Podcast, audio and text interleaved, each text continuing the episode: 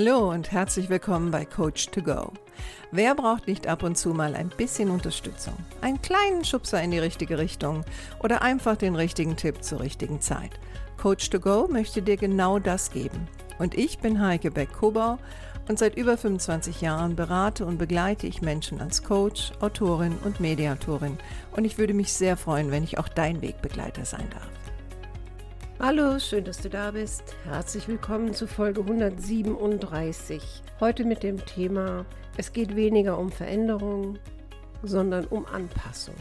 Auch hier komme ich wieder auf das Thema, weil ich in letzter Zeit viel gelesen habe über New Work, agiles Arbeiten, Holokratie und wie es alles so genannt wird. Die Veränderungen, die jetzt anscheinend die Arbeitswelt überfluten. Wobei, wenn man genau hinguckt, gerade jetzt bei New Work zum Beispiel, sind das ja Konzepte, die sind ja letztendlich schon 40 Jahre alt, entwickelt von einem Mann namens Friedjof Bergmann, wurde jetzt angepasst auf die heutige Zeit. Corona hat sicherlich einen Teil dazu beigetragen, dass das momentan auch boomt. Und auch in meinem Bereich im Klinikwesen, in, auf gewissen Portalen begegnet man diesen Begriffen immer mehr. Aber letztendlich geht es ja um um Veränderung. Und was ich immer wieder merke, ist, ähm, immer wenn eine Gruppe reinkommt, die etwas Neues propagiert oder gefühlt Neues propagiert, dann ähm, versucht sie das zu verkaufen mit einer positiven Veränderung. Und ich weiß nicht, wie es dir geht, aber vielen Menschen geht es ja nun mal oftmals so, dass wenn sie Veränderung hören, das bei ihnen ähm, eher Angst und Abwehr auslöst weil sie müssen gefühlt aus einem gewohnten Trott heraus, ähm, sollen jetzt alles auf den Kopf stellen, ohne eine Garantie, dass das auch funktioniert, müssen Liebgewonnenes loslassen, sollen sich verändern und stehen dann noch als Oldschool da oder als gestrig, wenn sie das nicht tun. Und dann kann man sich natürlich vorstellen, das motiviert natürlich nicht besonders, sich jetzt an dem Punkt zu verändern. Und ich hatte vor einiger Zeit einen schönen Satz gelesen in einem Buch, das nennt sich New Work Bullshit, äh, ein Buch, was ich sehr mag geschrieben von Carlos Frischmuth, mit dem ich übrigens demnächst ein Interview führen werde, beziehungsweise wir beide veranstalten ein Webinar. Den Link dazu poste ich äh, in den Shownotes, wo es auch um das Thema geht, ob sich zum Beispiel New Work-Konzepte im Klinikwesen umsetzen lassen. Aber zurück zur Veränderung. Ähm, Carlos hatte geschrieben, denn kaum einer trennt sich gerne von seiner eigenen Geschichte, die eben noch Gegenwart war. Und ich glaube, das, das ist wirklich ein großer Punkt. Ähm, gefühlt kommen Veränderungen immer so daher, dass der Preis, den ich zahlen muss, um mich zu verändern, ist sehr, sehr hoch. Und entweder ich bin nicht gewillt, ihn zu zahlen, oder ich sehe keinen Sinn da drin, oder es macht mir Angst. Und was ich natürlich auch immer wieder erlebe, ist, dass diejenigen, die Veränderungen propagieren, sind ja dann auch oft die Jüngeren, was natürlich auch ein Privileg der Jüngeren ist. Habe ich sicherlich früher auch gemacht. Gleichzeitig merke ich aber, äh, denen fehlt natürlich auch dieses alte Vertraute. Also die geben ja nichts auf in dem Sinne, sondern sie wollen in was Neues hinein, weil sie beschlossen haben, dass was bis dato war, ist nicht in Ordnung oder ist nicht gut und das muss jetzt verändert werden. Und in diesem Buch, von dem ich gerade gesprochen habe, habe ich auch den Begriff Anpassungsstärke gelesen und das hat mir gut gefallen, weil ich kam so ins Nachdenken und dachte, na ja, also oftmals hängt es ja auch schon am Wort, nicht? Es geht ja oftmals gar nicht so sehr um Veränderung, sondern es geht darum, dass jemand, ob, ob und das jemand sich anpasst. Und Anpassung ist ja etwas, was uns Menschen zum Teil in die Wiege gelegt ist. In unserem ganzen Leben müssen wir uns immer wieder anpassen. Oder wenn Krisen kommen, müssen wir uns anpassen, damit wir nicht untergehen. Nehmen wir jetzt nur die Ukraine. Seit einem Jahr leben die Menschen im Krieg. Und irgendwie schaffen sie das, weil sie sich anpassen. Und ich glaube, dass auch neue Konzepte sollten mehr über das Thema reden, wie kann man alte anpassen, alte Konzepte anpassen, oder was heißt alt, das klingt auch schon wieder so despektierlich, aber vorherige Konzepte anpassen, um dann was Neues entstehen zu lassen, anstatt zu sagen, es muss sich alles verändern und damit natürlich auch den Widerstand ein bisschen runterzunehmen, weil ich glaube, anpassen kann sich mehr oder weniger jeder. Und was gehört zur Anpassung dazu? Zur Anpassung gehört dazu, dass ich auf die Ressourcen zurückgreife, die ich schon habe. Das heißt, mein Wissen, das ich angesammelt habe, meine Fähigkeiten, die ich besitze, ähm, Erinnerungen an Situationen, die vielleicht ähnlich waren, meine Talente anzapfe. All das nehme ich, um mit diesem neuen Gedanken umzugehen, mit den Veränderungen umzugehen. Und wenn ich mich anpasse, heißt das auch, dass ich nicht alles Alte über Bord werfen muss. Und ich glaube, das ist eine große Angst bei Veränderungen, ähm, dass ich alles loslassen muss, was, was für mich doch bis dato gut funktioniert hat. Und vielleicht habe ich auch viel gejammert, aber trotzdem, es war ja irgendwie dann doch kuschelig. Also machen wir uns nichts vor. Ich sage ja auch immer, Jammern hat einen großen Sekundärgewinn. Die, die am lautesten jammern, sind die, die am wenigsten ändern. Sie denken zwar, dass sie durch das Jammern schon protestieren, was sie auf gewisse Art und Weise auch tun, aber sie verändern ja nichts.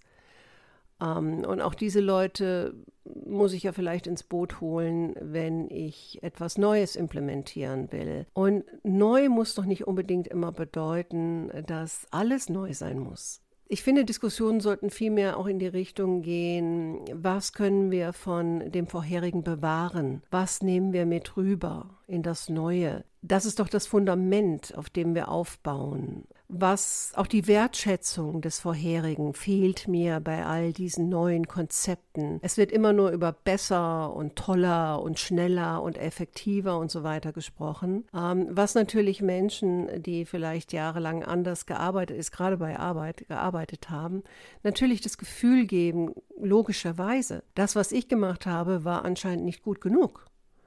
Ähm, und natürlich gehen wir dann in Widerstand. Äh, wer möchte schon gesagt bekommen, oh, das, was du gemacht hast, war scheiße, ich bin jetzt da, jetzt machen wir es neu.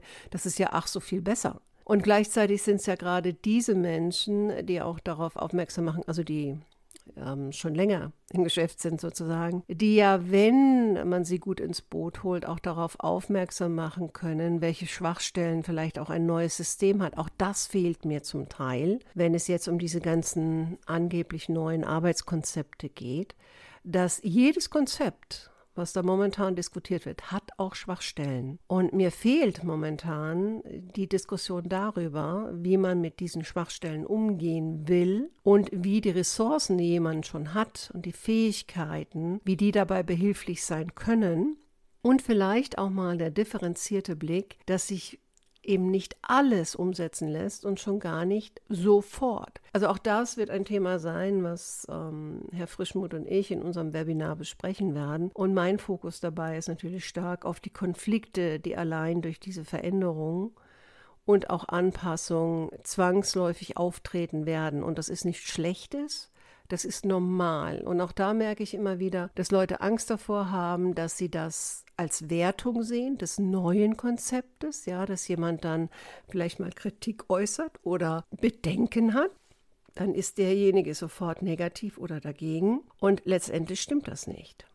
Ich habe das Gefühl, dass momentan krampfhaft versucht wird, ähm, auch aus einem Bedürfnis heraus, ähm, die Zukunft sicherzustellen und das Gefühl zu haben, so kann es nicht weitergehen. Und an vielen Stellen ist das sicherlich auch so.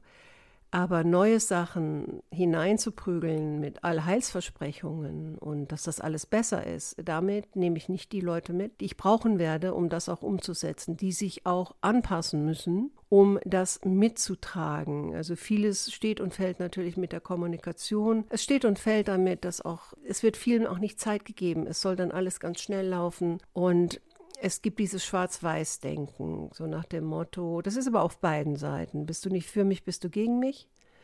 Ähm, und ich würde mir wünschen, dass es da einen differenzierteren Blick gibt und eine, ein konstruktiver Umgang mit Kritik. Und ich habe jetzt nicht gesagt eine konstruktive Kritik, ich habe gesagt ein konstruktiver Umgang mit Kritik. Weil wenn ich eins gelernt habe in all den Jahren, ist es, dass die meisten Menschen haben nicht gelernt, Kritik zu äußern. Und für viele bedeutet konstruktive Kritik, dass sie erstmal was ganz Nettes sagen, dann eine weichgespülte Kritik, am Ende wieder was Nettes sagen und dann sind anscheinend alle Parteien glücklich. Aber das ist nicht, was die Realität ist. Die Realität ist, dass Kritik den meisten Menschen erstmal ein bisschen wehtut, dass man vielleicht erstmal durch ein bisschen Widerstand muss, dass es erstmal die Atmosphäre nicht unbedingt verbessert und da kann ich sie noch so schön formulieren. Es ist erstmal eine Unterbrechung im Gewohnten und eine Störung und oftmals auch eine emotionale Störung. Und manchmal steht und fällt es schon am Anfang mit dem Wortgebrauch. Und deswegen so mein Gedanke, hören wir doch mal auf, von diesen ewigen Veränderungen zu reden und Krisen zu reden, sondern reden wir mehr darüber, wie können wir uns anpassen, um eine gute Zukunft für alle zu kreieren. Und was können wir mitnehmen vom Alten, um das Neue noch besser zu machen. Das ist eigentlich so mein Appell. Und das kam mir jetzt auch wieder, als ich dieses Buch nochmal in die Hand genommen habe, auch in Vorbereitung zu diesem Webinar, wo ich mich natürlich sehr freuen würde, wenn du vielleicht teilnimmst. Es ist am 28.03. von 17 bis 18 Uhr. Ich stelle die Daten nochmal in die Show Notes. Und wir freuen uns natürlich beide darauf, dass viele Leute teilnehmen und dass wir auch die eine oder andere Frage beantworten können. Für heute wünsche ich dir erstmal eine schöne Restwoche. Vielleicht habe ich den einen oder anderen Impuls setzen können, mal anders über Veränderungen nachzudenken. Und ich freue mich natürlich sehr, wenn du nächste Woche wieder dabei bist. Mach's gut, deine Heike.